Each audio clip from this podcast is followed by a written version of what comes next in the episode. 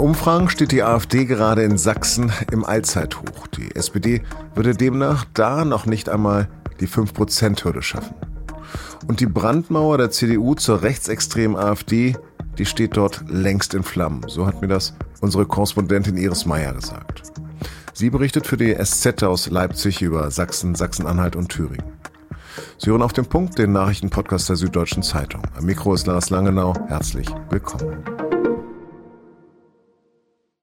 Am 1. September sind Landtagswahlen in Sachsen und in Thüringen, am 22. September dann in Brandenburg. Stand jetzt könnte es in allen drei ostdeutschen Bundesländern zu einer dramatischen Verschiebung der politischen Realitäten kommen. Das legen zumindest Umfragen nahe, auch eine ganz aktuelle des Meinungsforschungsinstituts CIVI für Sachsen. Dies diese Woche erschienen und laut ihr kommen die Berliner Ampelparteien SPD, Grüne und FDP zumindest in Sachsen nur noch auf 11 Prozent, und zwar gemeinsam. Die Grünen, die in Sachsen seit 2016 mit CDU und SPD regieren, würden demnach noch 7 Prozent erreichen. Die SPD aber würde mit nur noch 3 Prozent an der 5 Prozent Hürde scheitern. Genauso wie die FDP mit lediglich einem Prozent. Laut dieser Umfrage würde die in Sachsen als rechtsextremistisch eingestufte AfD mit 37 Prozent stärkste Kraft, noch vor der CDU mit 33 Prozent. In Thüringen und Brandenburg sieht es laut anderen Umfragen von Ende vergangenen Jahres zumindest bei der Stärke der AfD nicht viel anders aus. In Thüringen kommt die AfD demnach auf 34 Prozent, in Brandenburg auf 27 Prozent. Auch deshalb werden jetzt Stimmen laut, ein Verbotsverfahren gegen die AfD anzustrengen. SPD-Chefin Saskia Esken hat dazu gerade in einem Interview mit der DPA gesagt, und äh, so ist es auch mit der politischen Betätigung, wenn eben ein Verfassungsschutz, wenn Verfassungsschutzgremien, Behörden äh, zu der Auffassung kommen, äh, dass eine Partei als Ganzes äh, gesichert rechtsextrem zu gelten hat, dann muss auch das Schwert des Verbotes gezogen werden.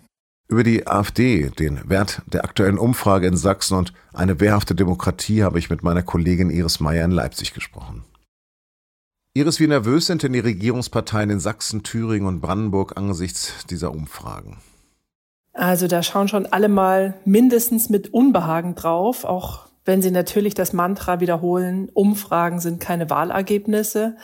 Aber ruhig kann da sicher gerade niemand mehr schlafen, wenn die AfD in allen drei Ländern als stärkste Kraft dasteht, weil das natürlich die Regierungsparteien im Wahlkampf in die Defensive bringt und für alle auch eine ungewohnte Situation ist. Wie aussagekräftig ist denn diese neueste Ziway-Umfrage für Sachsen?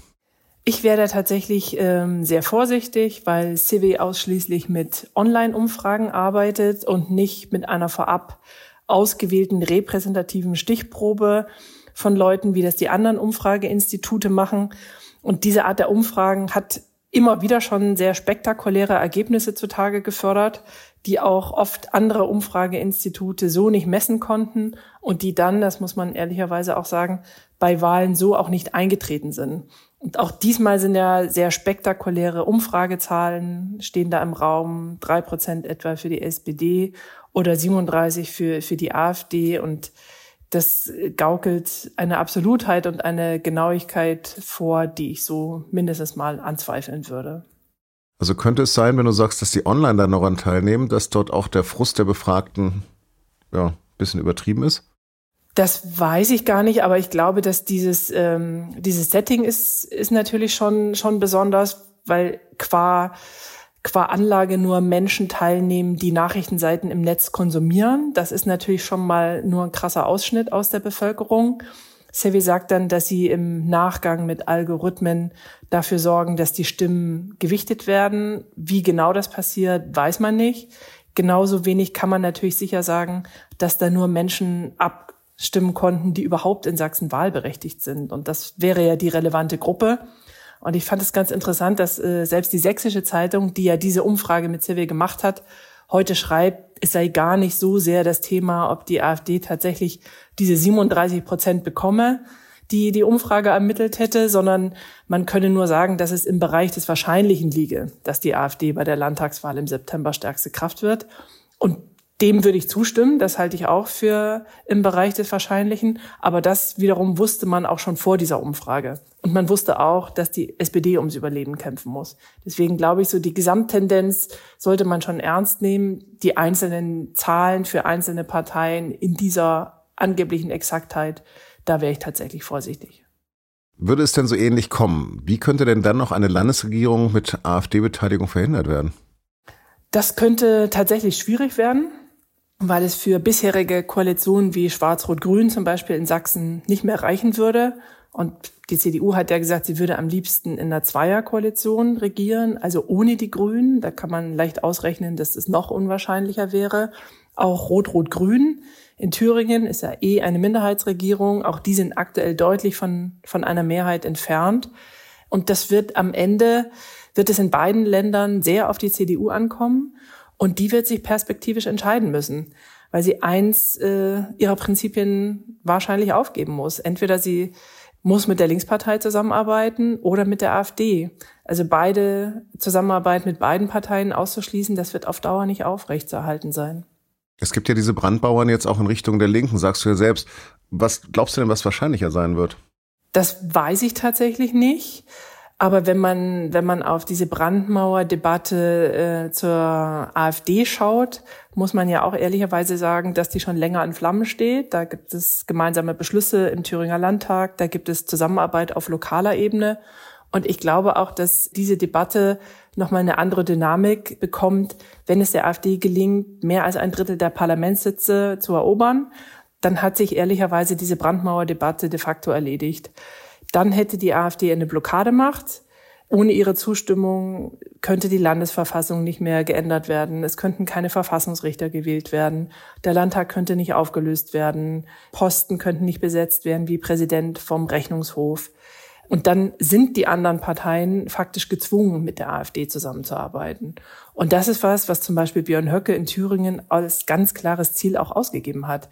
Er will diese Blockademöglichkeit haben. Deswegen ist dieses Drittel der Stimmen für die AfD so wichtig. Hm.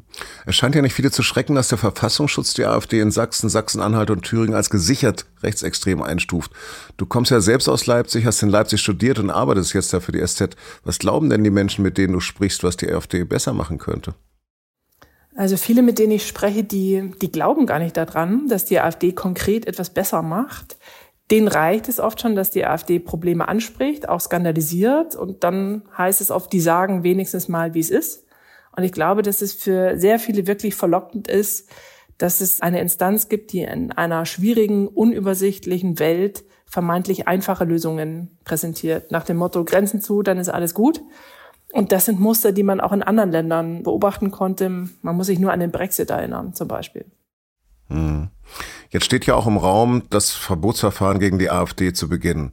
Du hast gerade ein paar Interviews dazu geführt. Was sagen denn diese Leute? Also die Debatte nimmt, nimmt gerade Fahrt auf und natürlich gibt es da sehr unterschiedliche Positionen. Wir haben ähm, gesprochen unter anderem mit dem Ostbeauftragten der Bundesregierung, Carsten Schneider. Der ist wie die meisten, muss man sagen, gegen ein AfD-Verbot. Der fürchtet, dass die AfD das als Opfermythos benutzen würde. Und ich glaube, dass das wahrscheinlich auch so zutrifft. Aber natürlich gibt es auch andere Sichtweisen. Also allein in der SPD, Saskia Esken zum Beispiel hat gesagt, sie ist, sie wäre offen für einen AfD-Verbotsantrag. Aber entscheiden und das Verfahren führen kann natürlich nur das Bundesverfassungsgericht. Thürings Innenminister Georg Mayer von der SPD hat im Gespräch mit dir kürzlich davor gewarnt, dass wir in ein Desaster Schlaf wandeln. Haben wir nun eine wehrhafte Demokratie oder wird der Herbst zeigen, dass das vielleicht nicht mehr so ist? Also ich hoffe, dass äh, der Herbst zeigt, äh, dass die wehrhafte Demokratie sich bewährt. Aber ich glaube auch daran, dass wir alle sehr gut daran tun, so nüchtern wie möglich auf diesen Herbst zu schauen und für die politischen Parteien ist es tatsächlich essentiell, Verfahrens- und Verfassungsregeln sicher zu machen, da wo es Unklarheiten gibt, wo Missbrauch möglich wäre. Weil wenn man sich auf irgendetwas verlassen kann, dann würde ich sagen darauf, dass die AfD jedes Schlupfloch nutzen wird, das man ihr lässt. Und das sollten die anderen Parteien verhindern. Herzlichen Dank. Danke dir. Soll die AfD verboten werden? Den Link zu den Interviews mit den SPD-Politikern Carsten Schneider und Georg Mayer finden Sie in den Show Notes. Zudem finden Sie dazu auch einen Link zu dem Podcast in aller Ruhe meiner Kollegin Caroline Emke.